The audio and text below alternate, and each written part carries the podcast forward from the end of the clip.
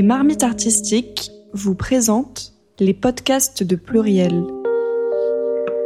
Eh bien, bonjour à toutes et tous. Euh, merci beaucoup euh, d'être venus ce soir pour le premier événement en ligne donc de notre festival Pluriel. Un festival qui est porté par une association euh, d'étudiants et d'étudiantes qui s'appelle Hypothémuse et qui sont en master de sociologie conduite de projets culturels à l'Université de Nanterre. Donc depuis 16 ans, désormais, l'association organise euh, un festival qui s'appelle les Marmites artistiques. Et cette année, notre promotion a décidé de créer une édition euh, plurielle autour euh, des femmes dans les arts et la culture. Au programme, vous allez pouvoir retrouver tout au long de mars et avril de la danse en solo, en duo, des podcasts avec des collectifs de femmes DJ, des conférences comme ce soir table ronde, mais plus encore sur l'histoire de l'art et le féminisme, des captations de théâtre et bref, j'en passe beaucoup. Tout ça sera en ligne, gratuit, accessible sur nos réseaux et sur notre site internet, donc je vais vous laisser y jeter un coup d'œil. Et pour revenir au sujet de cette table ronde, en fait, elle est née de l'histoire du festival que l'on organise, pluriel, et pour lequel on a vraiment collectivement décidé d'ouvrir un espace de programmation trop souvent minoré aux artistes femmes. Et donc tout de suite, on a eu aussi envie de créer des, espaces de réflexion, de discussion autour de ces sujets, des, places des femmes dans les arts. Et donc, euh, pour vous faire un, bref déroulé, dans un premier temps, on va revenir euh, sur la situation des inégalités de genre dans la musique, avec les convergences et divergences des situations de ces femmes musiciennes, qu'elles soient instrumentistes, chanteuses, interprètes, compositrices qui évoluent dans des, univers euh, musicaux pluriels. Et puis dans une seconde partie, on abordera la question euh, de la lutte contre ces inégalités, les moyens d'action et les enjeux liés à l'émergence de collectifs de femmes artistes militants pour plus de visibilité. Et puis enfin, en troisième partie, vous pourrez poser vos questions via le chat à nos intervenantes. Euh, vous pouvez bien sûr les poser et interagir avec nous tout au long de, de, cette table ronde. N'hésitez pas, sur le chat, il y a un onglet questions et réponses, donc on, vous lira attentivement. Si vous avez besoin aussi de prendre la parole, on pourra, on pourra faire ça. Vous nous écrivez dans le chat et on, verra ça dans la troisième partie. Euh, et pour discuter donc de, de, tout ça ce soir avec nous, il y a trois intervenantes que je remercie encore une fois euh, chaleureusement d'avoir répondu présente à cette invitation. La première, d'ailleurs, est une ancienne étudiante des bancs de notre formation nantaroise et a présidé il y a quelques années euh, notre association Hypothémuse. Cécile Prévost-Thomas, vous êtes sociologue de la musique, maître de conférence à la Sorbonne Nouvelle, Sorbonne Nouvelle, chercheuse au service qui est le centre de recherche sur les liens sociaux et membre du CREM, Cercle de recherche interdisciplinaire sur les musiciennes. Vous travaillez sur la chanson francophone, la médiation de la musique, et vous avez écrit plusieurs articles et chapitres d'ouvrages sur les liens entre musique et genre, le dernier en date étant lumière sur la chanson francophone au féminin, venant de paraître dans les actes du colloque Orpheas Orphanelas, pardon, j'écorche le nom, Orphée, Orpheline ou les musiques au féminin, édité par, par Cordea La Talvera en 2021. Clémentine Charuel, vous êtes compositrice de musique de film et membre du collectif Troisième Autrice, un collectif euh, lancé en 2021 qui réunit des compositrices dans le but de s'entraider et de donner une visibilité aux femmes qui composent de la musique de film. Et puis Natacha Leroux, vous êtes musicienne, compositrice et autrice, responsable d'une école de musique, danse et théâtre et également administratrice du collectif HF Île-de-France. Ce collectif a pour objet le repérage des inégalités entre les femmes et les hommes dans les milieux de l'art et de la culture, la mobilisation contre les discriminations observées et l'évolution vers la parité. Et donc, dans, un premier temps, la première question que j'ai envie de vous poser, c'est que j'aimerais qu'on revienne sur les convergences et les divergences des situations des musiciennes entre les chanteuses et les instrumentistes, entre les compositrices et les interprètes.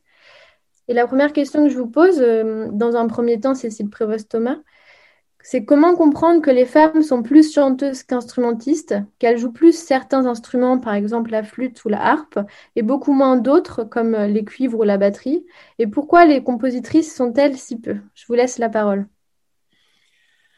Bien, merci beaucoup Amandine. Est-ce que vous m'entendez correctement? Très bien. Très bien, merci. Ben, merci déjà pour votre invitation. Je prends deux secondes pour vous remercier ainsi que toute l'équipe et, et vous féliciter pour ce très bel événement, enfin euh, festival, euh, exposition et tout ce qui, tout ce qui, voilà, ce qui entoure euh, ce bel événement et surtout en période de confinement. Avec voilà, vous avez beaucoup de courage pour réaliser voilà tout ce qui, tout ce qui se passe ces temps-ci pour vous. Alors avant de, répondre directement à votre question, je voulais juste un petit peu cadrer les choses pour dire euh, que nous sommes aujourd'hui peut-être à une vingtaine d'années de recherche en France, hein, précisément en France, en sociologie de la musique, avec euh, quelques collègues à s'intéresser à ces liens entre musique et genre.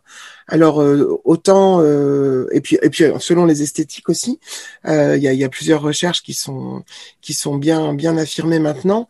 Donc de mes collègues Philippe Coulangeon, Yacine Travé, Marie Buscato, et, et donc cette question, bah, peut-être que vous renverrez à des à des publications plus précises parce que on, va avoir peu de temps pour pour tout explorer. Euh, donc, ce qui, est important, c'est d'abord de, dire que euh, même si elle peut paraître plus prononcée dans, certaines esthétiques et à certaines fonctions, hein, que l'on soit compositrice ou interprète, la question de l'inégale répartition des femmes dans les métiers de la musique se pose dans toutes les esthétiques musicales, qu'elles soient parfois très sous-représentées ou surreprésentées, comme c'est le cas sur les, par exemple, les femmes euh, chanteuses interprètes, qui sont plus majoritaires que, que les hommes. Euh, je, voulais vous donner aussi, parce qu'il y a eu très récemment un, rapport publié par le ministère de la Culture, quelques chiffres pour rentrer dans, dans le vif euh, du sujet. Euh, je me permets hein, de, de, de, de, les rappeler ou de les préciser. Alors, quelques, quelques pourcentages très brefs. les femmes représentent aujourd'hui seulement 17% des sociétaires de la SACEM, donc la Société des auteurs, compositeurs et, et éditeurs de musique. Aujourd'hui, chiffre que m'a donné ma collègue Yacine Travé, m'a confirmé aujourd'hui, 4% des femmes sont chefs d'orchestre en France. Donc euh, sur les dernières euh, les derniers les dernières enquêtes qu'elle a pu mener euh, sur le sujet. le l'observatoire de l'égalité donc femmes-hommes hein, qui, a, qui, a, qui, a, publié son rapport tout début mars précise que dans les festivals de musique un rapport avec des chiffres qui datent de 2019, peut-être que vous connaissez, mais seulement 14% des femmes sont programmées dans les festivals de musique actuelles et 22 dans les, dans les festivals de musique classique. Euh, et dans la programmation des festivals, si on creuse un petit peu, seulement 7,9% des œuvres de femmes sont jouées. Donc là, pour le coup, dans les festivals de musique classique. Voilà, donc ça nous donne quelques, quelques indications. Pourtant, selon le site Demandez à Clara, euh, un site donc qui a été mis en, place il y a quelque temps à l'initiative du festival Présence féminine, euh, il y aurait aujourd'hui, donc à ce jour, hein, 11 295 œuvres de femmes euh, recensées pour 1084 compositrices. Et ces chiffres ont terriblement augmenté depuis même la publication, en tout cas les chiffres qui ont été publiés dans le rapport que je citais euh, précédemment, puisqu'ils étaient de de 4462 euh, œuvres et 770 compositrices. Donc je trouve ça très intéressant de voir aussi l'accélération hein, avec euh, bon des bases de données évidemment qui sont mises à jour euh, régulièrement, mais aussi voilà, on peut aujourd'hui voir une accélération dans dans dans quand même une, une visibilité plus grande de, donnée aux femmes, quelles que soient les esthétiques concernées.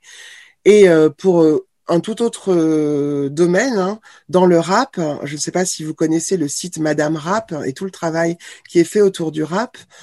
Euh, encore une étude toute récente, hein, parue début mars, à l'échelle mondiale, nous dit Madame Rap, il y a 1975 rappeuses dans 119 pays différents, dont 296 en France.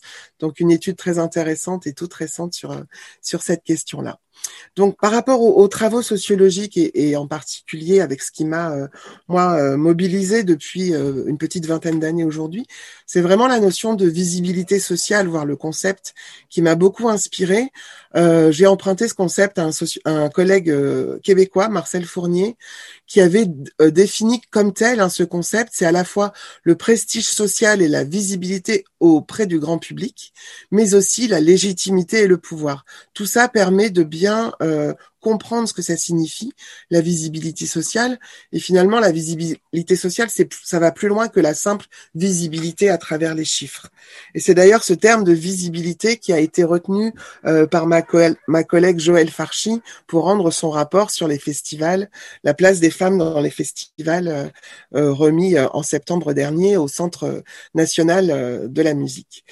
Euh, et moi, dans mes recherches, ce qui m'intéresse en particulier, c'est de, de, regarder de plus près euh, par exemple, euh, les artistes les plus visibles pour cerner quelle est aussi la part d'invisibilité de ces artistes les plus visibles. Ça, c'est pour la chanson. Et on se rend compte de choses euh, assez incroyables. Donc, je vais prendre euh, cet exemple-là parce que ça m'a, ça m'a, voilà, c'est, tout frais. Euh, dans le rapport du, ministère de la Culture, il est indiqué que euh, seulement 11% d'artistes femmes ont été primés aux victoires de la musique pour le meilleur album depuis 1985. Et en fait, quand on regarde de très très près les chiffres, euh, on se rend compte qu'en fait, si on garde juste cette catégorie meilleur album euh, de l'année et non pas meilleur album rock, meilleur, meilleur, album variété ou musiques urbaines ou autres sous-catégories. Mais en fait, vous pouvez toutes et tous euh, regarder, vérifier ça sur le site Wikipédia des victoires de la musique. Aucune femme n'a été lauréate du meilleur album de l'année. Et, encore pire, aucune femme n'a été nommée dans cette catégorie. Je dis bien meilleur album de l'année. Vous voyez, c'est un peu la consécration, c'est l'hypervisibilité, quoi. C'est comme le film euh, au César, le film qui arrive à la fin, euh, en plus de la cérémonie, comme l'album de l'année. Donc je trouve ça incroyable que en 36 éditions, il n'y ait pas eu une seule femme. Si on garde, alors en fait, il y a 16 éditions qui ont gardé la catégorie meilleur album, mais c'est quand même hyper. Euh, signifiant quoi voilà. Donc euh, du coup ça m'a merci Amandine parce que ça m'a donné envie de, creuser tous ces chiffres d'une manière encore plus précise mais j'ai trouvé ça assez affolant quand même hein, comme comme données euh, en creux. Euh, voilà voilà. Donc donc je passe sur toutes ces, ces, ces voilà ce que, ce que ces, histoires de, de victoire euh, de la musique pour revenir sur la question euh, des la différence genrée hein, entre les métiers de compositrice et interprète euh, très très rapidement. Alors on a une vraie difficulté hein, donc on a un petit peu échangé justement avec ma collègue Yacine Travé cet après-midi pour pour pour voilà pour pour, pour, échanger ensemble sur ces questions de, de, pourcentage. Et si on veut vraiment connaître cette répartition aujourd'hui, ben c'est très compliqué. Pour avoir vraiment des chiffres, euh, des chiffres actualisés, puisque en fait les, les, chiffres les plus anciens sur lesquels on se base, donc là on est, on est vraiment dans, dans, dans un ordre général. Hein, eh bien, ce sont les chiffres qu'avaient collectés euh, justement euh, mes collègues Philippe Coulangeon et Yacine Travers en 2003. On, on est carrément très très loin hein, sur, sur cette question de de la division sexuelle, comme on l'appelait à l'époque, du travail euh, chez les musiciens français. On remarquera que maintenant, on n'aurait plus intitulé un titre d'article de cette manière-là. Euh, voilà, donc on, en était à l'époque à 16% de femmes instrumentistes, hein, dont 39% dans les musiques savantes et 8% dans les musiques populaires. Et puis euh, du côté du chant, comme je le disais tout à l'heure, 55% dans les musiques savantes et 58% euh, dans les musiques populaires. Mais globalement, la part des femmes musiciennes représentait à l'époque 24%. Euh, 24% euh, donc des, femmes musiciennes hein, dans le.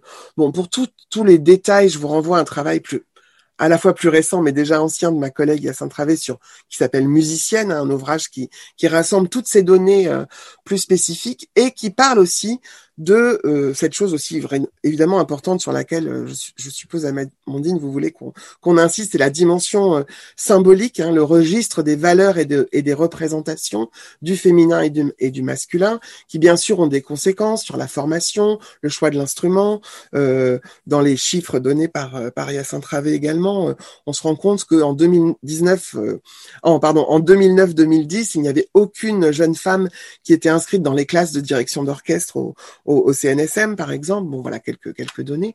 Ça pose évidemment la question des stéréotypes hein, associés au féminin et au masculin, euh, le côté de la création. Enfin voilà, ce, sont, ce ne sont pas des choses nouvelles que je vous dis là. Et pour, si vous voulez approfondir euh, la question du sexe des instruments et toutes ces choses, c'est vrai que voilà, euh, cette collègue avait, fait un, gros travail là-dessus. Donc, euh, évidemment, cette chose-là est encore euh, valable aujourd'hui, mais on le verra peut-être un petit peu plus tard. Il y a quand même des choses et pas mal de choses qui bougent aussi dans, cette question de la visibilité des femmes sur scène, malgré ces données et ces chiffres un petit peu encore alarmants. Ok, bah merci beaucoup pour ces, points d'éclairage. Et, euh, et, du coup, je me tourne vers vous, Clémentine Cherwell, parce que je, je comprends bien que que ces chiffres sont compliqués à, produire et, un petit peu instables finalement, et que pour l'instant, on, manque, on manque de, ces éclairages. Et, donc, pour ce qui est de la composition de musique de film, quelles sont les, différences en fait dans entre hommes et femmes? Est-ce que vous avez des petits chiffres à nous donner? Alors, euh, bah déjà, merci beaucoup, euh, Amandine, et puis toute l'équipe euh, des Marmites Artistiques aussi pour, pour cette invitation et ce sujet très, très intéressant. merci aussi beaucoup, Cécile, pour ce que vous venez de dire. C'est, enfin, vraiment, j'ai déjà appris plein de trucs. moi, je voulais juste donner un petit chiffre qui n'est pas officiel. Pour l'instant, il n'y a, a, pas eu vraiment d'études sur la présence des femmes dans la musique de film. C'est des chiffres qui sont très indicatifs. Je crois qu'il va y avoir une étude qui va bientôt être réalisée, mais pour l'instant, euh, c'est vraiment des chiffres indicatifs.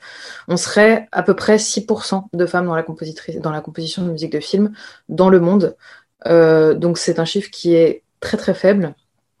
Notre invisibilité, elle se ressent non seulement dans les films qui sont diffusés en salle, enfin qui étaient diffusés en salle jusqu'ici en tout cas, mais qui sont aussi diffusés à la télé, et aussi, euh, dans les remises de prix, par exemple, euh, je prends l'exemple des, Césars euh, dont vous parliez tout à l'heure. Au, César, depuis la création du prix de la musique de film en 1976, il y a eu six nominés pour la musique de film. Donc Émilie Simon en 2006, Delphine Mantoulet en 2011, Béatrice Thierry en 2015, Anne Dudley et Sophie Unger en 2017, puis enfin Fatima Kadiri en 2020. Ces six nominés, elles l'ont été dans les 15 dernières années. Avant ça, il n'y a eu aucune femme euh, nominée à, ce prix-là. Euh, donc quand je dis nominée, euh, bien évidemment, je ne parle pas du fait que aucune d'elles n'a gagné le, César de la musique de film. Donc en effet, cette invisibilité, elle est très importante dans la musique de film. et ça, fait aussi que du coup, il n'y a, a, pas de modèle vraiment quand on commence la composition de musique de film. Moi, je sais que je me suis jamais attachée à un modèle féminin, j'ai jamais eu de, de, de, de compositrice, de qui m'ait donné envie de faire de la musique de film parce que tout simplement je n'en connaissais pas. Euh, ça fait qu'il y a peu de femmes dans les cursus de composition de musique à l'image.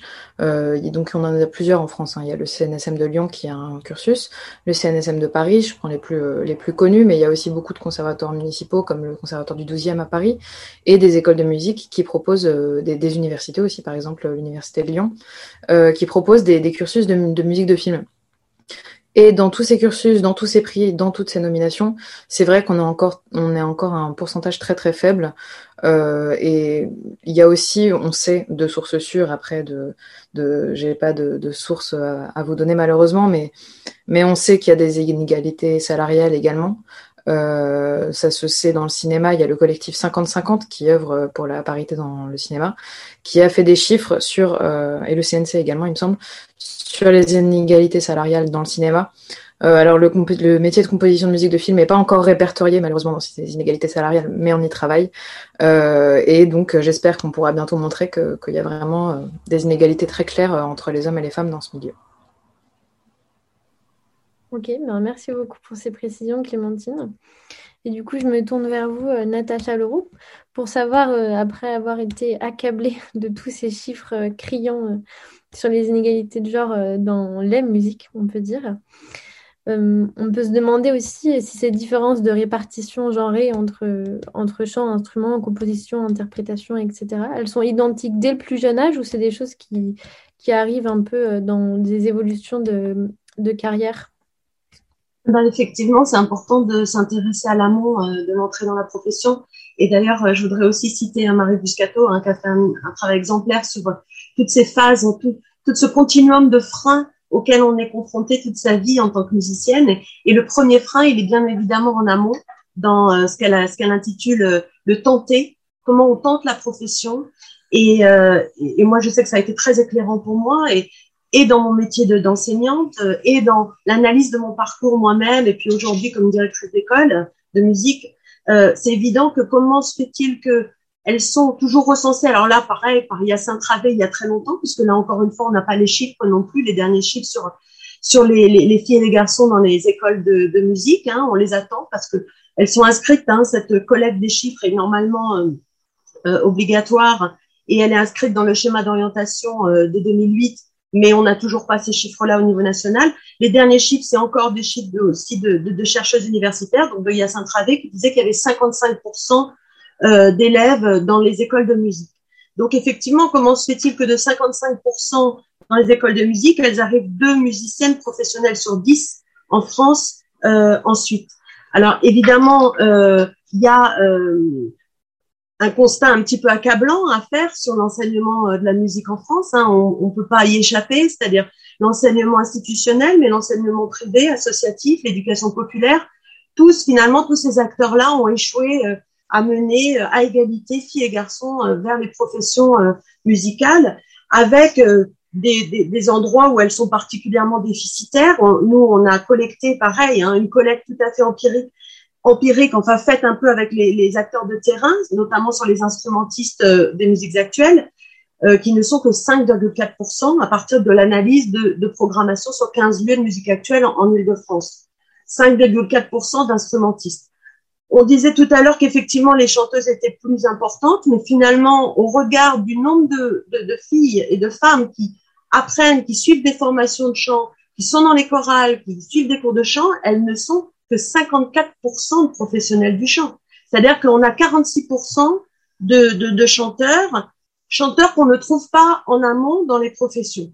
Donc comment se fait-il que à l'arrivée, on ait tant de chanteurs et si peu de chanteuses qui pourtant sont surqualifiés, on pourrait dire d'une certaine façon, énormément de petites filles qui ont commencé aussi très, de manière très précoce la musique, hein, à 3-4 ans la musique, donc qui vont développer une technicité, une qualification euh, euh, supplémentaire qui ne va pas être valorisée ensuite euh, dans l'accès à la profession. Alors on peut interroger euh, les procédés didactiques, les méthodes pédagogiques, hein, euh, ça c'est évident que et ça ça concerne tout le champ de de, de, de l'enseignement. Malheureusement, comment comment sans le vouloir, eh bien on, on induit des biais euh, dans notre enseignement euh, Comment se fait-il que et comment se fait-il que finalement sur des critères qui devraient être objectifs d'évaluation, on arrive à euh, des critères plus nombreux, euh, plus plus stricts, euh, un, des curriculums vitae, enfin des curriculums cachés, enfin c'est-à-dire qu'il y a des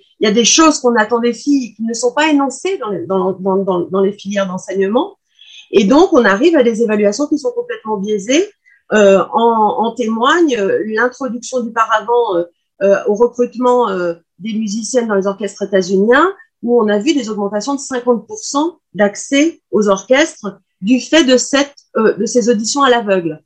Et pour prendre un parallèle avec l'enseignement supérieur, pendant le premier, à, l'issue du premier confinement, à Normal Sup, ils n'ont pas pu tenir les oraux. Eh bien, sans les oraux, on a vu une augmentation faramineuse euh, incroyable du nombre de femmes reçues à l'examen euh, d'entrée à Normal Sup. Donc on voit bien que là, typiquement sur une évaluation, euh, et en l'occurrence l'audition, hein, puisque c'est quand même euh, l'audition qui prime dans le dans le dans le dans le dans les cursus de conservatoire, on voit on voit bien que là il y a des freins, il y a des il y a des évaluations euh, qui sont euh, euh, aux, aux, filles, aux femmes. Le manque d'exemplarité, bien sûr, Clémentine en parlait, c'est-à-dire comment on peut faire tout un cursus de conservatoire sans entendre jamais parler de compositrice, sans ne voir sur les murs que aucune compositrice. Hein, vous avez tous en mémoire, tous et toutes ceux qui ont fréquenté des conservatoires, ces frises de, compositeurs euh, hommes et blancs. Hein, c'est aussi, il faut aussi introduire aussi cette, cette, cette euh, analyse-là aussi. Hein. Euh, donc, euh, dans les manuels scolaires, euh, les manuels pédagogiques, pardon, euh, j'ai une, une, collègue directrice aussi de conservatoire qui a fait tout un travail sur l'iconographie des manuels de formation musicale. La formation musicale étant vraiment comme les mathématiques, une, discipline qui ne devrait pas euh, être genrée hein, par essence, hein, puisque là on, a, des rythmes, des portées et des, notes. Et bien malgré tout, dans des manuels pédagogiques, ils ont réussi à introduire du genre en mettant des illustrations absolument euh, extrêmement stéréotypées. Extrêmement stéréotypées, en plus en donnant, euh, en ayant envie de donner un côté cool.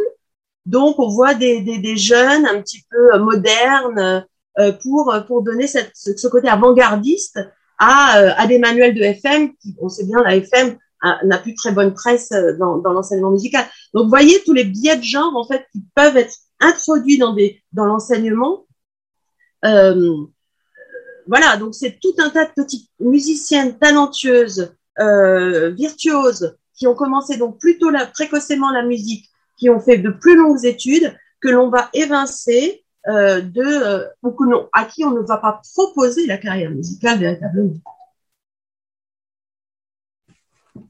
Ok, bien, merci beaucoup pour tous ces apports. C'est passionnant. Et du coup, la question que la question qu'on peut se poser derrière tout ça, c'est qui sont ces femmes qui arrivent quand même euh, à percer en fait? Et là, je me tourne vers vous, euh, Cécile Prévost-Thomas, pour comprendre un peu quelles sont les, leurs propriétés sociologiques donc de, ces femmes qui sont quand même là, malgré tous ces freins rencontrés euh, au niveau de l'âge, de la classe sociale, de la famille, rapport à la féminité, etc. Est-ce que vous pouvez nous en dire un peu plus? Merci, Amandine. Oui, alors vous en dire un peu plus, je vais pouvoir vous répondre euh, à partir de mes observations, là pour le coup plus précisément dans à partir, on va dire, à partir du, euh, du secteur de, de ce que j'appelle la chanson francophone, qui pour moi est une catégorie très large.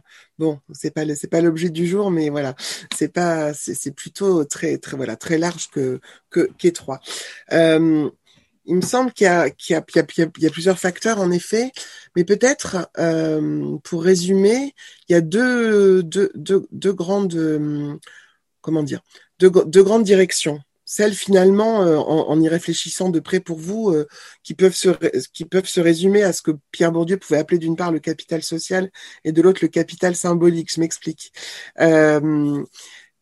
les femmes qui peut-être arrivent à percer dans le domaine musical sont peut-être celles qui ont accumulé un capital social euh, suffisamment important à partir de leurs relations, hein, principalement à partir de leurs relations sociales ou professionnelles. Donc là, je, me mets dans le contexte de, de la carrière des femmes chanteuses, hein, plus précisément pour que vous, vous compreniez bien. Euh, parce qu'elles ont pu du coup s'entourer d'une équipe solide, euh, fidèle ou reconnaissante à l'égard de leur personnalité artistique, hein, en reconnaissant non pas la figure féminine, mais mais l'artiste. Euh, et je pense ici par exemple hein, euh, à, une chanteuse comme Clarica qui s'est toujours entourée de, musiciens, qui a toujours vécu les choses extrêmement bien dans sa carrière. Ça lui a jamais vraiment posé de soucis et c'est elle qui était euh, qui était qui était au devant puisque c'était elle la chanteuse, mais aussi l'autrice de ses de ses propres chansons. il y a aussi bien sûr la question du collectif que les femmes peuvent constituent entre elles. Je pense que ça, c'est une des tendances euh, que j'ai observées, alors pas du tout seulement dans la chanson, hein, mais, plus largement, euh, donc un collectif qui va pouvoir permettre aux femmes de, porter un projet euh, main dans la main avec d'autres femmes pour pour peut-être faire sa place aussi dans un orchestre. Alors la question des paravents, euh, elle est aussi présente en France hein, maintenant de plus en plus dans les orchestres. Bon ça c'est ça c'est une autre une autre question. se serrer les, les coudes entre femmes par exemple pour monter un, un label. Hein, L'exemple de de Fracas du label Fracas qu'on qu'on créé il y a peu d'années, euh, Catel, Robbie et Émilie March, pour moi, c'est aussi une, manière de, pouvoir se rendre, euh, voilà, se rendre plus visible, euh, et puis donc euh, permettre de peut-être mieux percer. Alors, est-ce qu'elle perce plus dans un milieu masculin ou est-ce qu'elle perce dans un milieu qui va être à, égalité féminin et masculin? Oui, je, comprends le sens de la question, mais, mais ça peut aussi permettre de, plus affiner et creuser cette question de, l'égalité euh, et de la parité aussi. Et puis, je crois que la deuxième dimension, hein, ce, que je, ce que je mettais sous l'appellation ici de, de, capital symbolique, c'est bien sûr euh, par rapport à la confiance qu'elles vont acquérir. Euh, la confiance donc que l'environnement proche va pouvoir leur leur octroyer. Enfin, cet environnement va leur permettre de peut-être présenter. Alors, excusez-moi si l'expression n'est pas bonne, mais ce que j'appellerais ici une féminité décomplexée ou en tout cas euh, qui ne se censurerait pas, des femmes qui qui ne parce que par rapport à ce que disait euh, Natacha, il y a peut-être aussi cette question de de la censure. Hein. Moi, je le vois euh, régulièrement aussi dans cette capacité à prendre la parole, à s'exprimer quand on est dans un groupe même d'étudiants entre femmes et hommes, etc. Enfin, ça pose ça pose plein de questions. donc ça s'autoriser aussi, du coup, avec cet encadrement, cet environnement, à investir des espaces qui, qui euh, jusqu'ici étaient trop souvent réservés aux hommes. Hein. Je pense aux femmes qui, qui ont chanté récemment en groupe dans l'espace public. Euh, je pense, euh, voilà, aussi aux femmes qui s'autorisent à vraiment chanter au devant de la scène avec un jour, un, un, enfin, en fonction évidemment de leur de leur euh, comment dire singularité artistique avec une guitare électrique euh, au devant de la scène seul avec des musiciens derrière dans l'ombre ou euh, avec une basse ou avec voilà il y a, y a, des choses qui bougent comme ça et qui se multiplient aussi de plus en plus d'artiste en artiste et puis c'est aussi penser s'affranchir vraiment et, et, et, être capable de plus en plus d'écrire, de composer, etc., etc. Donc toujours j'observe ça euh, en lien et au prisme de, de la chanson, mais j'ai par exemple entamé une recherche sur ce que j'ai appelé les compositrices de chansons et je me suis rendu compte que sur une centaine d'années, de génération en génération, elles étaient de plus en plus nombreuses. Donc ce sont des femmes qui ne sont pas forcément toujours autrices, compositrices, interprètes, mais bien sûr qui peuvent l'être, mais qui peuvent être euh, spécifiquement euh, alors évidemment, compositrice de chansons, c'est une c'est une appréciation qui qui n'équivaut pas à celle de compositrice de musique de film ou ou d'autres types de musique instrumentale, bien sûr.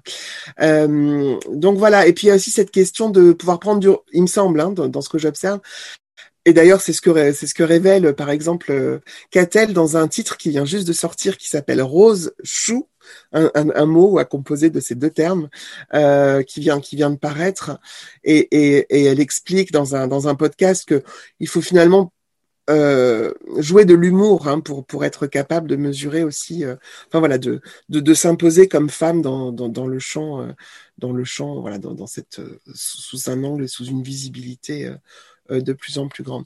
Donc cette question de, de, de l'humour, du détachement, mais aussi d'une extrême lucidité sur la situation euh, que les femmes vivent, ça me semble intéressant. On la retrouve évidemment dans les textes, les interprétations euh, sur scène, comme je le disais, mais aussi euh, parfois dans oui dans la mise en scène et dans l'interprétation. C'est des choses que que j'ai pu observer de plus en plus auprès donc des des artistes particulièrement chanteuses. Et puis il y a la question des stratégies alors la plus communautaire que les femmes vont déployer, euh, où euh, elles vont euh, elles vont donc euh, décider de mettre en scène et rendre visibles des formations exclusivement féminines, qu'on soit sur la scène d'artistes donc confirmés hein, ou professionnels, ou dans des ensembles, ou dans des chorales aussi euh, amatrices qui se déploient de plus en plus sur le territoire aujourd'hui, de chorales amatrices, amateurs, de femmes, euh, exclusivement de femmes. Bon, ça, et ça, c'est quelque chose que voilà, j'ai pu également euh, observer. Euh,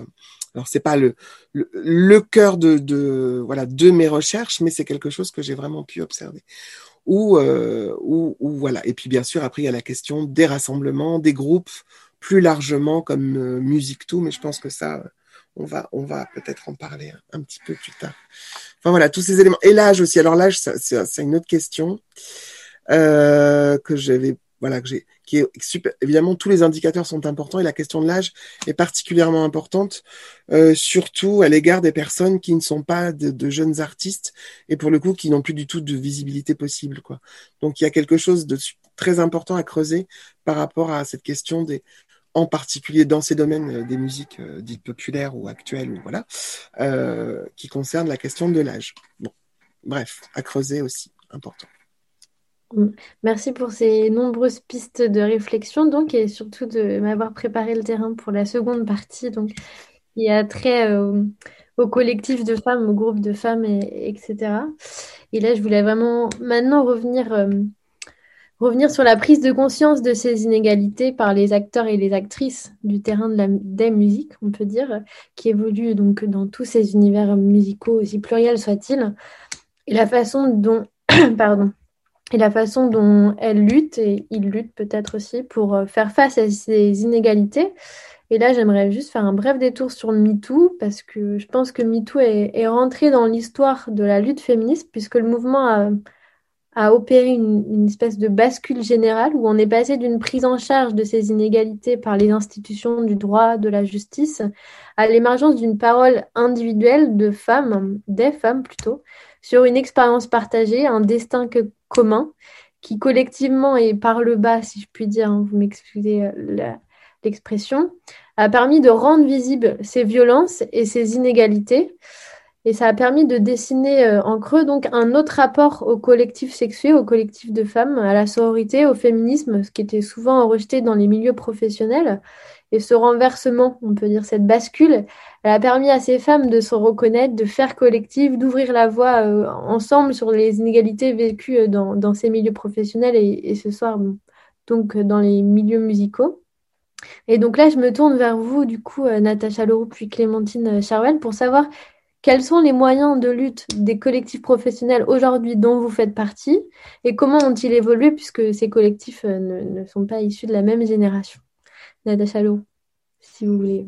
Euh, oui, donc je fais partie d'une fédération euh, nationale qui est la fédération HF, qui a des antennes donc dans quasiment euh, toutes les régions et qui a effectivement commencé à mener une action de plaidoyer dans le sillage des rapports NTRAC commandés par le ministère de la Culture en 2006 et 2009, qui sont des rapports, comme on le dit toujours, qui ont eu l'effet d'une bombe dans les arts et la culture, puisque les arts et la culture pensaient être complètement exempts de ces questions d'égalité de, et de discrimination. Euh, pour tout vous dire, moi, je viens vraiment de la contre-culture, je viens vraiment euh, de l'underground. J'ai, euh, c'est là que j'ai euh, que j'ai grandi et que j'ai que j'ai commencé la musique. Et j'avoue que, euh, eh bien, j'ai constaté que finalement de cette marge, eh bien, les femmes n'émergent pas. Et c'est finalement ce constat-là qui m'a fait à la rencontre avec HF, qui était pour le coup une, une, une organisation de plaidoyer qui, qui, visait vraiment à infléchir la situation, mais même de manière légale, légaliste, en essayant de, de, d'insuffler euh, un changement institutionnel. Et finalement, je me suis rendu compte que j'y ai trouvé mon compte parce que euh, j'ai vu les choses changer efficacement. Euh, quand je suis arrivée là, il y avait euh, une grande prise de conscience dans le théâtre. Et moi, quand j'ai initié en 2011 euh, euh, une réflexion avec le secteur des musiques actuelles, euh, Fédélie Marif et autres, il y avait beaucoup de désinvolture, sinon de, de, de vraies hostilités de ces, de ces milieux-là qui venaient aussi des mêmes milieux que moi, hein, de la contre-culture et tout ça. Et, et, petit à petit, euh, quand on a commencé à compter, eh bien, effectivement, force a été de constater que, que, que, que la situation était déplorable.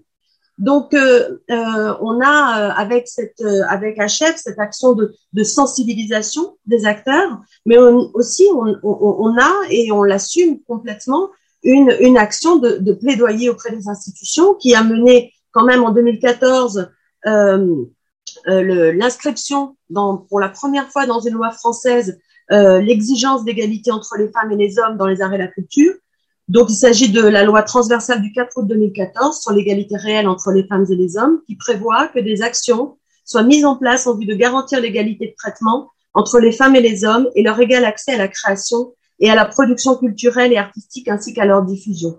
Ensuite, euh, nous avons deux militants, Stéphane Frima et Anne Drumet, qui ont intégré le Haut Conseil à l'égalité et ont piloté en 2018 euh, un gros rapport euh, inégalité entre les femmes et les hommes dans les arts et la culture après dix ans de constat, le temps de l'action. Et là, nous en sommes effectivement à euh, exiger, euh, exiger des, des, actions concrètes et institutionnelles. Alors là, le CNM, effectivement, vient de mettre en place, vient de s'engager à euh, ce qu'ils ont appelé l'égard responsabilité. L'égard responsabilité, en l'occurrence là, il s'agit de, de faire signer un protocole à destination des entreprises pour leur rappeler leurs obligations légales en matière de lutte contre les violences et, les et le harcèlement sexuel et sexiste. Les harcèlements sexuels et sexistes, pardon. La signature de ce protocole par les entreprises conditionne l'accès aux aides du CNM. Il s'agit d'une première étape, donc les gars responsabilité. Donc là, on est vraiment dans un changement de paradigme où là, l'État régule, l'État euh, influe et l'État, euh, de la même manière qu'il l'a fait en politique avec la parité, euh, apporte un peu euh, une action un peu volontaire sur un secteur, il faut le bien le dire, comme euh, les musiques actuelles, la variété la pop, qui était complètement euh, dérégulée, en roue libre quand même depuis un certain nombre d'années et qui produisait à tour de bras quand même des narrations, des stéréotypes, euh, voilà, et conditionnait quand même une certaine une certaine idéologie euh, où finalement beaucoup d'actrices de, la musique n'avaient pas leur place tout simplement parce que porteuses d'une autre d'une autre euh, vision du monde, on va dire. Et donc euh, là, c'est une première étape et décisive, hein, cette égale responsabilité. Nous, avec HF, on, euh, notre, notre, euh, on, on, voudrait opérer encore une, une, un, un, changement à plus grande échelle qui est l'égale conditionnalité. L'égale conditionnalité étant véritablement l'exigence de parité et d'égalité dans les programmations, c'est-à-dire que les subventions publiques ne sont plus attribuées. il y a une veille sur euh, sur, euh, sur les, les, les bénéficiaires des, euh, des, aides publiques et comment ces bénéficiaires œuvrent pour justement l'égalité et la parité à tous les niveaux, c'est-à-dire en termes de programmation, en termes de d'image, en termes de de mémoire aussi, puisqu'on est aussi beaucoup, on travaille beaucoup sur le matrimoine, c'est-à-dire que la reconnaissance, on est convaincu que la reconnaissance des artistes du passé va légitimer les artistes du présent et va les aider à, à, à, entrer dans la profession et à être reconnus comme légitimes comme des artistes. Donc, vous voyez, donc vraiment, on pense que la prochaine étape, c'est une action, c'est une étape volontaire et radicale des cas de conditionnalité. Ça va aussi avec ces nouvelles, ces nouveaux paradigmes de gender budgeting ou comment euh, on, on, réfléchit à l'action de la cité, on réfléchit euh, au pouvoir, à l'action des pouvoirs publics et on essaye de penser la ville, le monde, la société, la culture euh, de manière euh, de manière égalitaire. Bah, merci beaucoup pour toutes ces précisions et sur ce petit retour sur l'histoire euh, d'HF qui est super intéressant avec la mobilisation de ce concept euh, conditionnalité qu'on ne peut que se réjouir qu'il soit donc acté sur le Centre national de la musique. J'ai vu ça aujourd'hui, en fait, depuis janvier 2021. Et, donc voilà, donc il achève plutôt une, longue histoire, mais, euh, mais pour ce qui est du collectif Troisième Autrice, qui est un collectif euh, beaucoup, beaucoup plus jeune, je vous laisse la parole, Clémentine. Euh, oui, en effet. Donc moi, je suis membre du collectif Troisième Motrice, qui est un collectif qui vise à euh, augmenter, enfin à promouvoir euh, la visibilité des compositrices de musique de film, mais c'est aussi un collectif qui se base beaucoup sur l'entraide. donc ce collectif, il a été créé en 2020. On, on, est devenu une association tout début 2021. il a été créé par plusieurs compositrices qui un jour se sont rencontrées dans un festival et se sont dit que ce serait euh, vraiment super d'avoir un groupe euh, de discussion où on pourrait échanger entre compositrices sur les expériences qu'on a eues dans, nos, différentes euh, expériences professionnelles. Et donc au début, c'était vraiment ça, juste un groupe de, partage, d'entraide, de, d'écoute, voilà. Et donc on a été un certain nombre à rejoindre ce groupe. Et ensuite, on s'est réunis autour d'un d'un sujet qui nous a pas mal frappé. C'était en juin 2020, euh, où il y a eu les, nominations pour le prix de l'UCMF, qui est le prix euh, qui est l'Union des compositeurs de musique de film.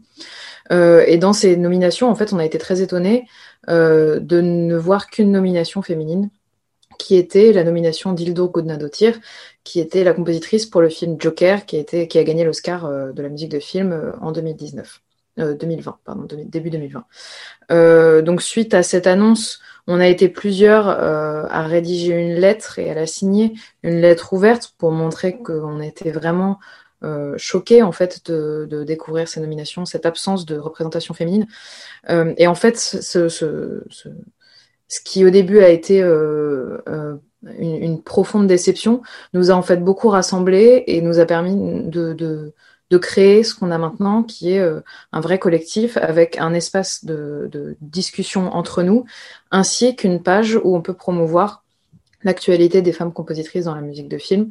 Je dis musique de film au sens très large, mais on, s'intéresse vraiment à tout ce qui est à l'image. Donc ça peut être très bien les publicités, euh, les, donc les films, euh, les séries télévisées, euh, les jeux vidéo, enfin vraiment euh, tout ce qui est multimédia audiovisuel. Euh, et donc, euh, ce, collectif, en fait, euh, a vraiment pour, pour but premier la sororité et l'entraide. on a vraiment envie de créer, enfin, je, parle en mon nom, bien sûr, mais, je pense, enfin, moi, c'est l'image que j'ai de ce collectif, c'est qu'on essaye vraiment de, créer un, un, groupe de compositrices qui vont se sentir écoutées et entraidées. et bien sûr, le, deuxième but de ce collectif, c'est donc la promotion des compositrices. Nos moyens de lutte euh, pour la promotion des compositrices. Pour l'instant, on n'a pas vraiment de moyens de lutte. Euh, vous vous en doutez, on est très jeune, donc euh, on n'a pas encore de grosses discussions avec les institutions. On n'a pas encore d'action de, politique. Je suis pas sûre qu'on se dirige vers ça. en tout cas, moi, je pense qu'un jour, j'aimerais bien en proposer certains au collectif. Pour l'instant, on n'est pas du tout sur, sur ce genre de, de démarche. Par contre, on travaille beaucoup avec d'autres organismes, notamment des festivals où on peut intervenir, bah, par exemple les marmites artistiques, euh, dans lesquelles on peut intervenir pour, euh, pour parler un peu de la présence des femmes dans la musique de film. Euh, on est en train un petit peu de, parler avec le festival Sœurs Jumelles, qui est un festival de musique et cinéma qui s'est créé cette année, qui devrait avoir sa première édition en juin si tout va bien. donc voilà, on essaye un peu de, placer des pions partout, de, se faire connaître et de montrer qu'on existe, et, on espère pouvoir très vite euh, déjà avoir des subventions pour pouvoir euh, créer, par exemple, moi, il y a un truc que j'aimerais beaucoup faire, c'est créer des aides à la composition pour les femmes qui travaillent sur des films où il y a très peu de budget, parce que le, budget musique sur un film, c'est assez dramatique. On est autour de 1% dans les meilleurs cas du budget total du film. Euh, donc, on se retrouve en fait à, devoir parfois faire des, des, musiques de films juste sur l'ordinateur, alors qu'il faudrait engager un orchestre de, de 50 musiciens. Euh, donc, enfin, moi, dans l'idée, j'aimerais beaucoup pouvoir créer un jour ce genre d'aide, euh, d'aide à la composition, d'aide à l'enregistrement pour des femmes compositrices. Euh, je pense aussi qu'un jour, on sera obligé, euh, comme vous en parliez, Natacha, de, de demander à ce qu'il y ait des, des, contraintes pour recevoir certaines aides, notamment les, aides de musique à l'image, qui devraient, pour moi, être, être données s'il y a une certaine parité qui est respectée. Euh, donc j'espère qu'on pourra aussi, euh, aussi un jour euh, peut-être vous aider à faire respecter ce, ce genre de, de, dispositif et d'aide. Voilà.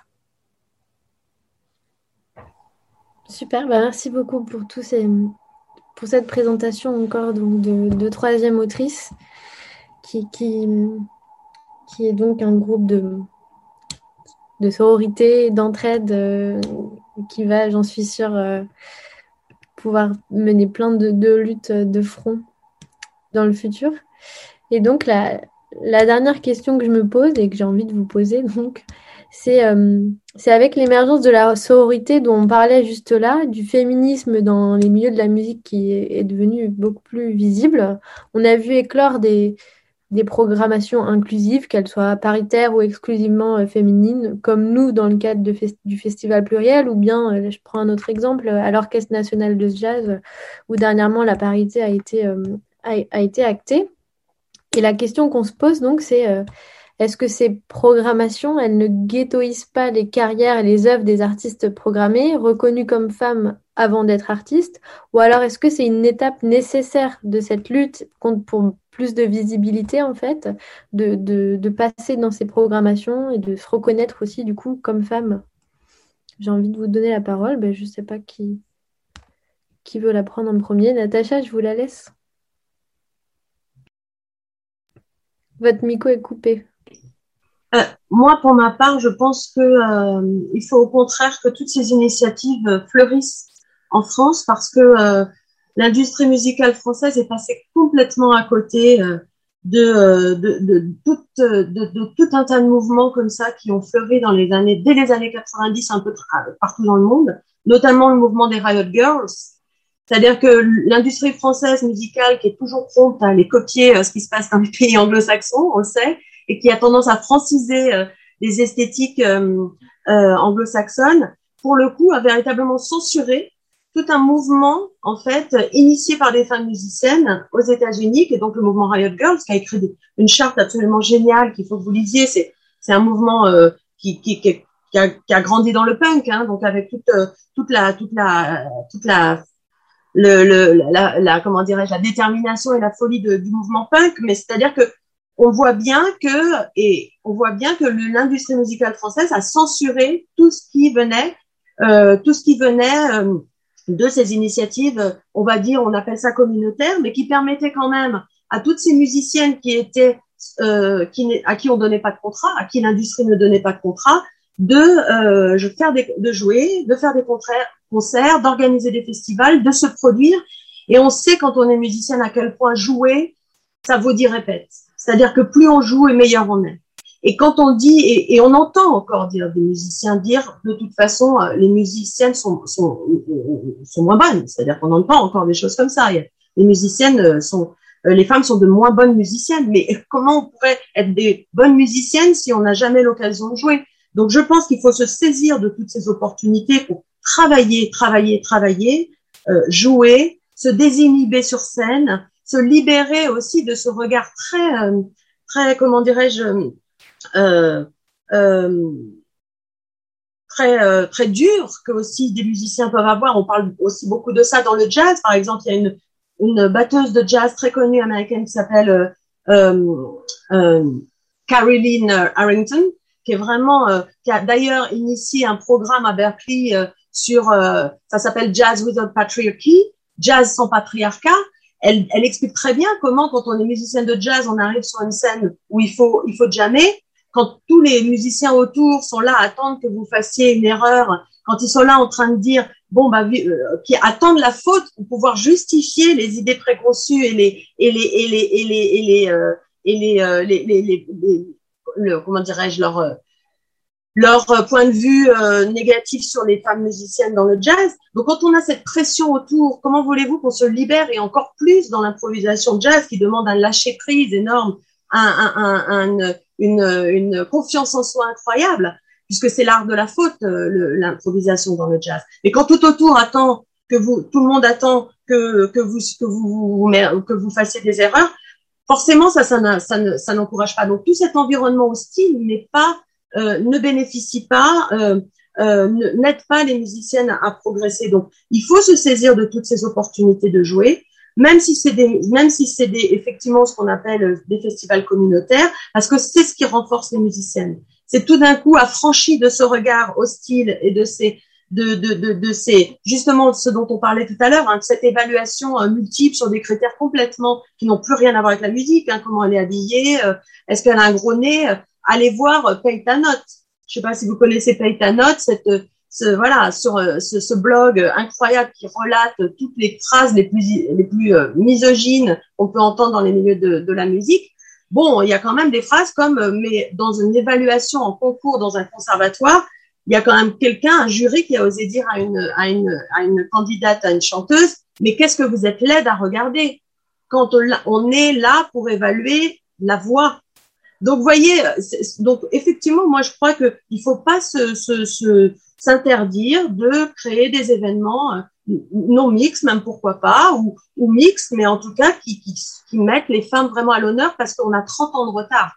On a 30 ans de retard sur ces initiatives. Ça, ça fait bien longtemps qu'il y a plein de pays, ils sont, elles sont passées par là, et maintenant elles sont dans les, sur les scènes, maintenant elles sont dans l'industrie. C'est-à-dire que nous, on a raté cette étape et on a 30 ans de retard. Super, ben merci beaucoup. Euh, Clémentine, vous voulez prendre la parole ou, Cécile euh, Prévost-Thomas? Euh, oui, moi j'ai pas grand chose à dire, juste euh, je suis totalement d'accord avec ce que Natacha vient de dire. on a vraiment beaucoup de retard en France sur toutes les initiatives pour promouvoir les, femmes dans la musique. bon, encore une fois, moi je vais parler de, de ce que je connais, c'est-à-dire les femmes dans la musique de film. Vous avez mentionné Berkeley. Pour le coup, moi j'ai étudié à Berkeley, euh, à Valence, euh, il y a deux ans, trois ans. Euh, et donc, en fait, juste après que je sois partie, ils ont instauré un prix, une bourse à, la scolarité, parce que les études là-bas sont très chères pour une femme qui ferait preuve de, d'un, grand talent, comme ils disent, outstanding composer. Euh, donc une femme qui entrerait dans ce parcours et qui, qui, et voilà, qui pourrait en fait avoir presque la totalité de ses frais de scolarité payés. Donc c'est aussi des initiatives qui, euh, qui, qui motivent euh, les femmes, enfin les femmes et les hommes d'ailleurs, quand il y a aussi des bourses comme ça pour les hommes, euh, qui motivent ces personnes à, à s'inscrire dans ces cursus et qui euh, vont au-delà de leur sentiment de légitimité. Parce qu'il y a un gros problème, c'est qu'avec toutes ces, avec toutes ce, ces, inégalités, euh, les femmes des fois se disent je ne suis pas légitime de faire ce métier parce qu'il y a que des hommes, parce qu'on m'a dit que j'étais nulle, parce que euh, je suis une femme donc je ne peux pas faire ce métier. Enfin voilà. Et donc toutes ces initiatives permettent de montrer que euh, oui, les femmes peuvent être légitimes et en fait, c'est même pas le, le sujet. C'est, il y a même pas à se poser la question. Vous êtes légitime. Euh, c'est, enfin voilà. Pour moi, c'est des initiatives qui vont aider euh, à, à, encourager les femmes à, à suivre euh, ces métiers. C'est voilà, ces carrières. Eh bien, merci beaucoup Clémentine. Mais je vous laisse le, le mot de la fin, euh, Madame Prévost-Thomas, avant de passer aux questions sur le sujet. Euh, merci beaucoup Amandine. Euh, ben moi, je, je, alors, c'est compliqué d'avoir un point de vue euh, un peu personnel là pour le coup sur cette question. Euh, je vais le nourrir de, encore une fois, de quelques observations, mais je rejoins euh, complètement, voilà, les, deux autres personnes hein, qui sont invitées aujourd'hui. Enfin, en tout cas, par rapport aux propos, je me dis, ça dépend peut-être du regard qu'on porte sur ces questions et de qui on est pour les analyser aussi, en fait. Et c'est pas tout à fait la même chose que de parler de parité dans un festival ou un orchestre que de parler d'une d'une programmation 100% féminine. C'est, ce sont un peu deux questions différentes. Mais le à la question euh, est-ce que c'est une étape nécessaire? Je, réponds oui, absolument. Euh, oui, c'est une étape nécessaire de pouvoir euh, créer comme ça des comment dire, des, des, regroupements au sens premier du terme, hein, de femmes euh, dans une programmation, par exemple, d'un festival ou d'un lieu. Cependant, ce n'est pas non plus nouveau chez nous. Hein. J'avais, j'avais fait une recension des festivals spécifiquement féminins euh, de musiques actuelles, au sens très large du terme. Euh, les premiers festivals, les premières éditions euh, que j'avais en tout cas recensées remontaient euh, à la fin des années 80, début des années 90. Donc c'est pas un phénomène nouveau, mais ça aussi c'est totalement invisibilisé en fait. À part une manifestation ou deux dont on va parler parce que dans la presse on va peut-être parler oui de, de des femmes sans mêle par exemple, mais toutes les autres, les dizaines d'autres qui existent des fois depuis 20 ans ne sont pas du tout connus du grand public. Donc ça pose encore une fois, c'est pour ça que cette notion de visibilité m'importe beaucoup, parce que finalement, quel que soit le sujet précis hein, et la question très pointue qu'on va creuser, euh, eh bien la visibilité nous, aide, enfin ce concept de visibilité sociale nous aide à, mieux à mieux comprendre les choses. Donc, donc je crois que c'est c'est aussi important. J'ai pris aussi quelques notes euh, en, vous écoutant. Ça pose aussi la question du public. C'est une question à laquelle je, euh, je me confronte souvent, qu'on soit dans des colloques de, de, genre euh, sur la question de musique et genre, euh, musique et femmes, qu'on soit peut-être aussi, il aurait, ce serait intéressant de voir finalement un festival 100% féminin en termes de programmation. Est-ce qu'il va attirer 100% d'un public féminin? Euh, Vous voyez pourquoi je pose ces questions Parce que la question de l'égalité de la parité, il faut aussi la, la concevoir du point de vue de l'auditoire, de la réception des publics. Ça me semble vraiment très très important. Et, et peut-être que la parité et l'égalité entre hommes et femmes sur scène euh, sera totalement acquise quand elle sera aussi euh, présente euh, derrière les écrans, dans les salles de concert et dans les dans l'enceinte des festivals, qu'ils soient extérieurs, intérieurs, peu importe. Je crois que c'est aussi vraiment important parce que la, oui, parce que finalement, moi, d'avoir de, fait, je sais pas combien depuis 20 ans, et je sais pas, une dizaine, une vingtaine de rencontres, euh, de tables rondes avec des artistes, de colloques euh, universitaires. Ben finalement, dans les assemblées et même dans les propositions, la plupart du temps, il y avait, allez, on va dire 90% de femmes, quoi. Donc c'est aussi une vraie question de d'ouverture sur euh, sur le monde justement de l'égalité et de la parité entre les sexes. Enfin pour moi, ça me semble absolument incontournable, peut-être pour que aussi les choses avancent du point de vue de voilà. Mais, mais je pense que c'est encore aujourd'hui une étape nécessaire euh, pour rendre, ne serait-ce plus visible cette lutte. Je, je, je, je, je, voulais rendre honneur aussi à enfin, Natacha et toute l'équipe d'HF pour le, la campagne hein, que vous avez fait, euh, euh, je crois maintenant, il y a, ça va faire deux ans, hein, c'était en juin 2019, si je dis pas de bêtises, campagne magnifique, quoi, qui, qui rend visible euh, un, avec un profil tous les métiers, euh, alors de la culture en général, de la musique en particulier, je ne sais plus, mais en tout cas aussi la question des techniciens, des réalisateurs, pas seulement des artistes, hein, parce que évidemment sans, ces métiers-là aussi, euh, les musiciennes dont on parle aujourd'hui euh, ne seraient pas non plus, enfin dans la lumière au sens métaphorique, mais voilà. Donc c'est aussi important d'élargir cette question et comme le et, aussi pour la parité dans les dans les dans les postes à responsabilité, etc., etc. Enfin, ça, pose évidemment d'autres questions plus larges. Donc, je crois qu'il y, a cette question de, oui, à la fois du regard sur les artistes, mais aussi sur euh, sur leur public qui me semble qui me semble importante. Voilà, j'avais peut-être pris d'autres notes, mais euh, je vais m'en tenir là. Merci.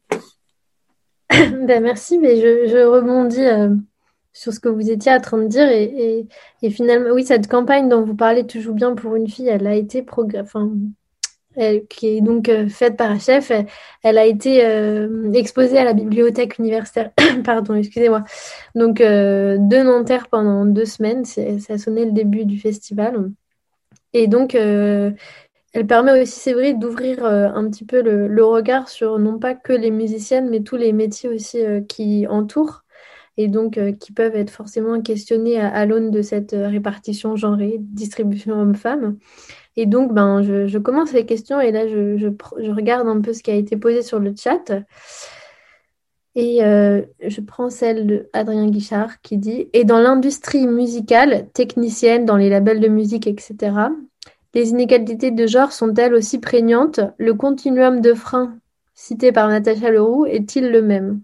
Est-ce que vous, voulez répondre à ça? Euh, oui, je, je, veux bien répondre. Ben là, euh, dans l'exposition, d'ailleurs, je vous remercie. Hein, pardon, je vous remercie vraiment d'avoir programmé cette exposition à Nanterre. Ça me fait d'autant plus chaud au cœur, mais je voudrais quand même le, le, dire, dire, parler de cette petite anecdote. J'étais moi-même aussi étudiante à Nanterre et j'étais étudiante en ethnomusicologie, figurez-vous. J'ai eu Yacine Travé comme professeur euh, en formation musicale, justement. Et, et, et à cette époque-là, j'ai voulu travailler en ethnomusicologie sur les femmes en ethnomusicologie, sur les musiques de femmes dans le monde. Et on m'a gentiment dit que c'était pas un sujet, un, axe pertinent, et on m'a envoyé faire l'inventaire des instruments au musée de l'homme. J'ai arrêté mes études à Nanterre à cause de ça. C'était juste pour la petite anecdote. J'espère qu'à Nanterre maintenant le le, le, le, concept de genre et des inégalités s'est introduit dans les études.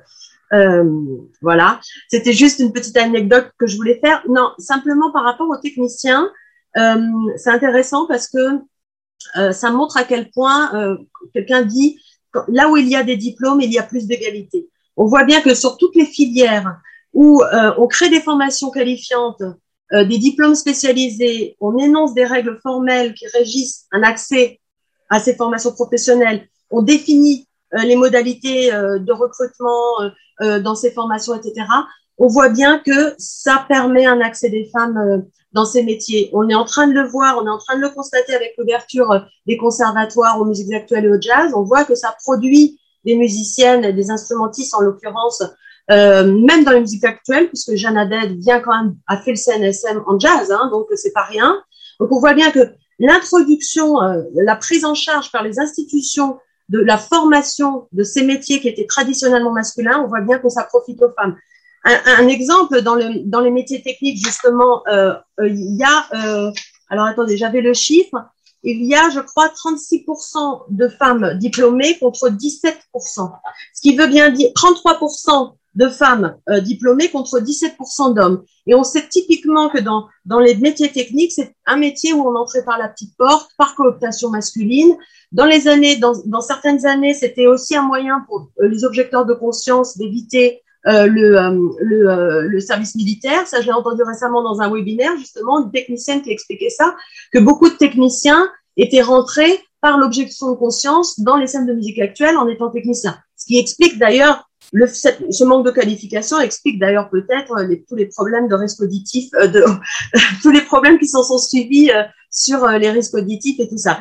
Voilà, donc pour dire que euh, le, euh, la formation, les diplômes, c'est un gage d'égalité. Partout où il y a une vacance de diplôme et de formation, la programmation, typiquement, euh, il n'y a pas de diplôme de programmateur. Il y a des diplômes de action culturelle, tout ça à l'université, mais on accède encore par la petite porte au métier de programmateur. Donc, on voit bien tous ces métiers-là qui sont vraiment très, très déficitaires en femmes, c'est des métiers qui ne disposent pas de diplôme et de formation qualifiante.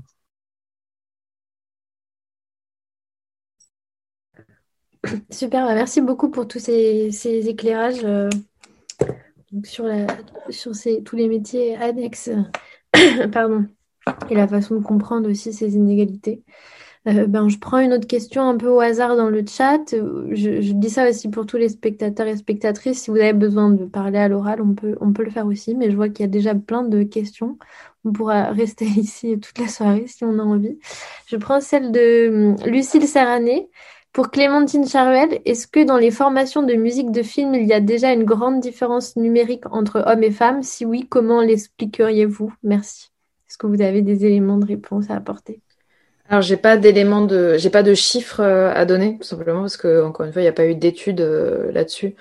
Euh, mais la différence, elle est nette. Euh, moi, je le sais parce que j'en ai fait partie. J'ai aussi des échos de femmes qui ont fait partie de cours de composition de musique de film. Donc oui, il y a de gros écarts de, il y a de gros écarts numériques euh, dans ces cours.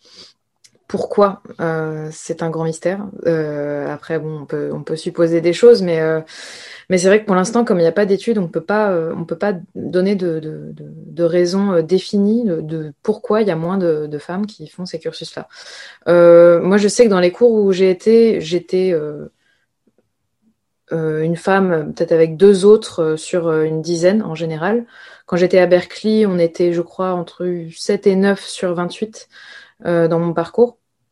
Donc ça fait quand même des, des gros écarts. On est très loin de la moitié. Euh, donc euh, oui, après je ne sais pas comment, euh, comment cette différence pourra être, être contrebalancée. Je pense que ça, ça, peut se travailler aussi en mettant, comme on parlait de Natacha, des, des, contraintes aux auditions, aux, aux examens d'entrée au concours, pour éviter qu'il y ait la moindre discrimination en fait à l'entrée déjà.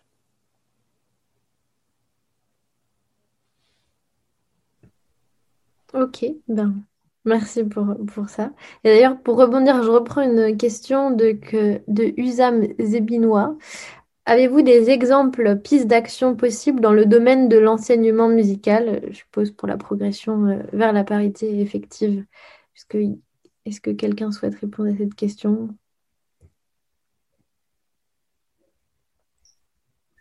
Euh, je crois que dans un conservatoire, je crois par exemple, notamment, je crois que c'est. Alors, je sais, je, me pose la question parce que moi j'aimerais bien euh, faire ça dans mon école, j'aimerais bien pouvoir faire, une, inscription paritaire dans les classes d'instruments, c'est-à-dire que privilégier les petits garçons dans les classes où il y en a moins et euh, encourager, euh, privilégier les filles dans les classes où il y en a moins.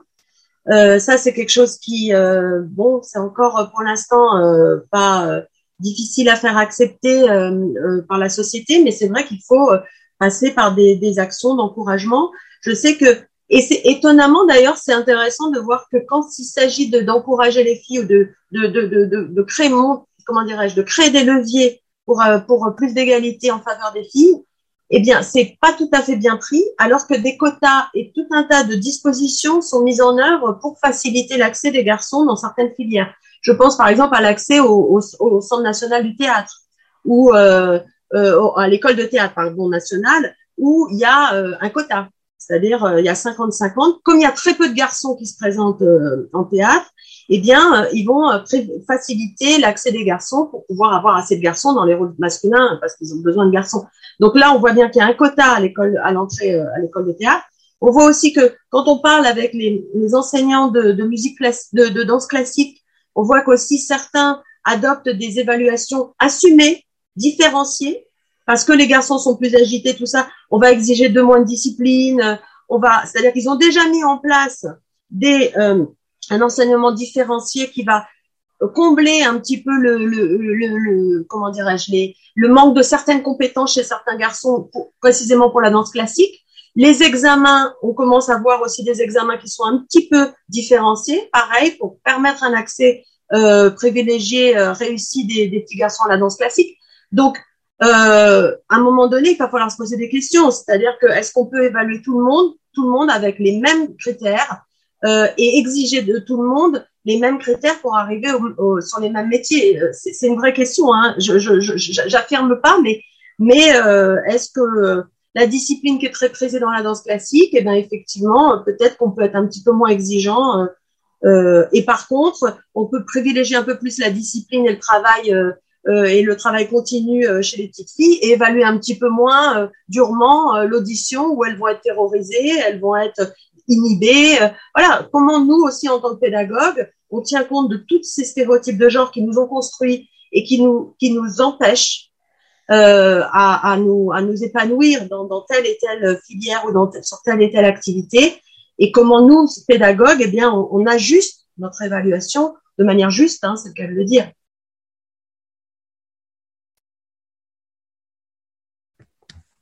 Ok, bah, merci beaucoup pour euh, ces pistes de réflexion donc, qui étaient demandées. Euh, je prends une autre question.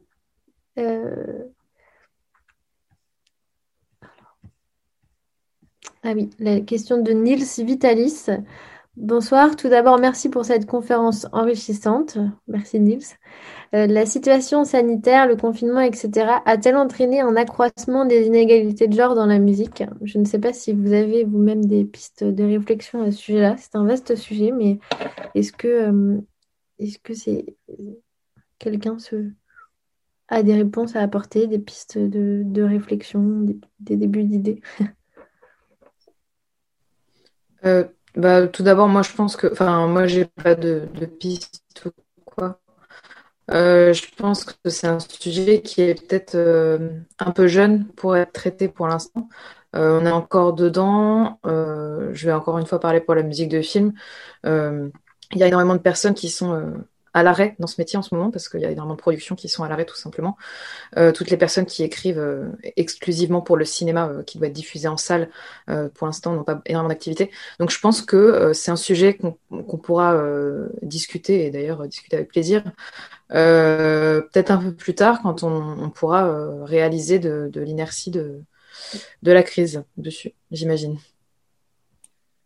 moi, je peux peut-être apporter un, une toute petite euh, information, euh, toujours par rapport à, au, enfin, au, cœur, on va dire, de mes recherches, hein, qui est celui de, euh, ben, en particulier de, la création de chansons. c'est un des, c'est au cœur, mais ce n'est pas absolument pas que ça. donc, en, en temps de en lien avec l'actualité et donc des chansons de circonstance. Ça, c'est des choses dont on n'a pas parlé jusque-là, mais bref.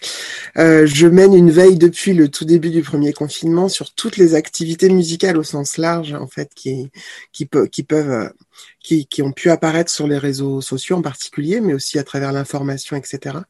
Et là, je suis en train de monter un gros projet de recherche avec deux autres collègues sur euh, qui s'appelle Musique Covid, sur musique et confinement, donc euh, sur toute l'année euh, écoulée, et sur, par exemple, la manière dont plusieurs artistes, c'est un exemple parmi plein d'autres, hein, des, des, des, pistes qu'on creuse, puisqu'on veut vraiment travailler justement sur les expériences musicales en temps de Covid, sens très très large, quelles que soient les esthétiques. Donc ça, c'est c'est juste un aspect parmi plein d'autres. Euh, J'ai pu observer que sur la création de chansons inédites à partir du thème euh, du coronavirus ou du confinement ou en, réaction euh, aux décisions gouvernementales ou autres, enfin tout ce qu'on a pu vivre comme actualité au cours de l'année dernière, euh, parmi les artistes, encore une fois, les plus visibles et les plus connus, populaires et reconnus, euh, le pourcentage de femmes était très très très très euh, faible par rapport aux, artistes masculins qui voilà qui se sont directement donc adressés soit par Facebook, soit Instagram ou autres réseaux sociaux les plus les plus populaires en l'occurrence et qui visent plein de, de, catégories de public. Euh, alors pas forcément les très jeunes, mais en tout cas voilà. Eh bien, euh, ces créations de chansons euh, étaient plutôt euh, proposées par des hommes. Voilà, donc j'ai un petit peu avancé là-dessus, fait déjà deux interventions en colloque sur ce sur ces questions-là. Donc c'est un c'est un tout petit indicateur parmi plein plein d'autres. Hein. Mais il y, y, en avait aussi un autre qui était la fréquence avec laquelle les artistes proposaient des concerts, par exemple, en live streaming depuis chez eux.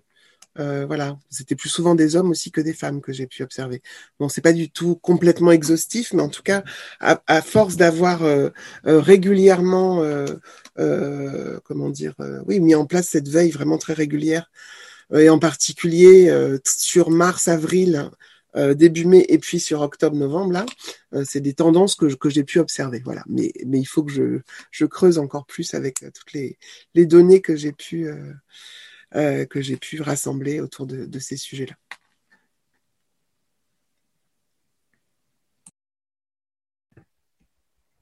Super, ben, pardon. Merci beaucoup pour ces données euh, toutes fraîches. Euh, alors, nous, il, nous, reste très peu de minutes. Si jamais il y a quelqu'un qui veut intervenir, je regarde encore ces questions. Je prends la question de Hans Dendani. Bonjour à toutes. Est-ce qu'il y a des réseaux entre les différents collectifs, des échanges ou des actions collectives? Et, est-ce que tous les collectifs s'entendent sur leurs pensées ou y a-t-il des divergences? Alors ça, c'est une question peut-être un peu épineuse. Si jamais vous voulez tenter d'y répondre, il n'y a pas de souci. Je ne sais pas si quelqu'un a, une, connaissance un peu, plus, large des différentes euh, pensée politique, action de collectif Je pense qu'il y a au contraire une convergence vraiment de d'action et chacun chacun adopte un peu les modalités d'action qui lui sont propres, propres à son métier, propres à son esthétique musicale, propres à l'industrie, puisque l'industrie musicale, elle est vaste, variée, très, elle, elle vraiment, elle, elle, se déploie vraiment sur beaucoup, beaucoup d'environnements et beaucoup de d'usages. Donc, crois qu'au contraire, là, il y a une vraie convergence et c'est cette multiplicité de toutes les actions qui fait aujourd'hui qu'il y, a, y a ce vrai changement. On, assiste vraiment à un vrai changement euh, dans le, secteur. Euh, oui, moi, je voulais dire aussi euh, qu'il y a des collectifs qui travaillent ensemble. Euh, par exemple, je vais prendre l'exemple du collectif Troisième Motrice, du coup. On essaye de travailler avec, avec euh, la plateforme, avec Présence Compositrice.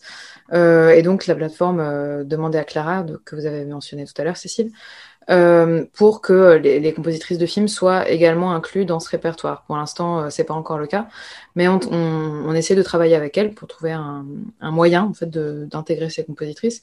Donc, je pense qu'en effet, c'est tout à fait possible de, de travailler ensemble euh, quand, quand, nos intérêts se recoupent entre guillemets.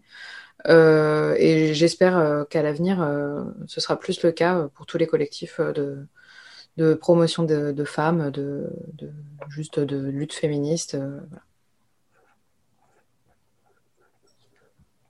Moi, je voudrais juste, parce qu'il y a eu plusieurs questions qui sont euh, très intéressantes et qui ont trait au numérique et euh, aux algorithmes et à l'IA, à l'intelligence artificielle. Et pour nous, là, c'est c'est un vrai questionnement qu'on est en train d'aborder au niveau de la chef. Comment euh, l'introduction justement de toutes ces compétences numériques et de toute cette maîtrise de l'intelligence artificielle est en train va être va opérer à nouveau au moment où les femmes commençaient à entrer dans le dans le secteur. Comment, et ça rejoint ce que tu dis, Cécile, par rapport à ce que tu as observé pendant le confinement, c'est-à-dire que est-ce que ça va pas être un, une nouvelle machine à exclure?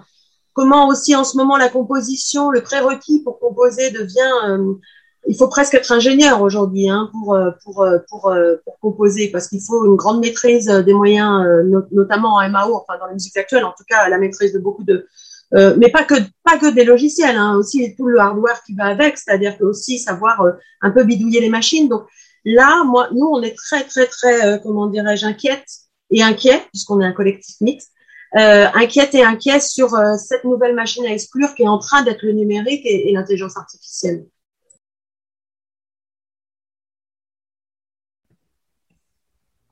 Oui, ben, merci pour ces, ces, partages qui sont vraiment, c'est vrai que c'est une question euh, enfin, que, auquel j'avais pas encore euh, réfléchi, mais merci pour tous ces, ces partages et, évolutions à suivre de très près, donc euh, pour tout ce qui concerne ben, la technicité, la MAO, etc. Et, la question du genre dans tout ça. Mais je vois qu'on a encore des questions. Après, je pense qu'il est l'heure. Je ne voudrais pas retenir nos intervenantes et, les participants.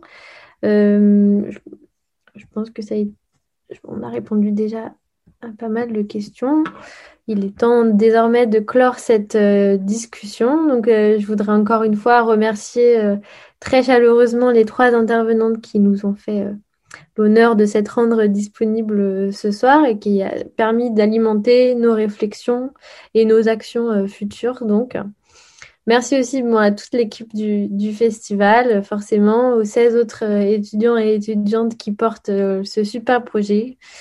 Là, c'est moi qui ai la parole, mais on, est, on est tous euh, très enthousiastes et donc, euh, et donc voilà, n'hésitez pas à nous suivre sur les réseaux pour toutes les prochaines euh, conférences, tables rondes, podcasts, captations de théâtre, expositions, etc. Ça va être super, gratuit, en ligne. Vous pouvez avoir toutes ces informations-là. Merci à toutes les personnes qui nous ont suivis ce soir. Ça a été vraiment super pour nous de, de pouvoir échanger avec vous et créer ce moment qui a été très riche. Et puis voilà, euh, ben n'hésitez pas à, suivre voilà Pluriel sur les réseaux pour, le, reste du projet. Euh, mais je vous souhaite une très bonne soirée à toutes euh, et tous. Et puis, s'il si, y avait juste un petit, aparté, je voyais des questions relatives à l'information, notamment du, pour avoir les informations relatives au collectif Troisième Autrice et HF. On va publier ça sur la page de, l'événement, comme ça vous allez pouvoir les suivre directement. Et voilà. Bon, bah écoutez, je vous souhaite une très bonne soirée à tout le monde. Merci encore aux intervenantes et à vous qui nous avez écoutés depuis chez vous. Merci beaucoup. Merci beaucoup.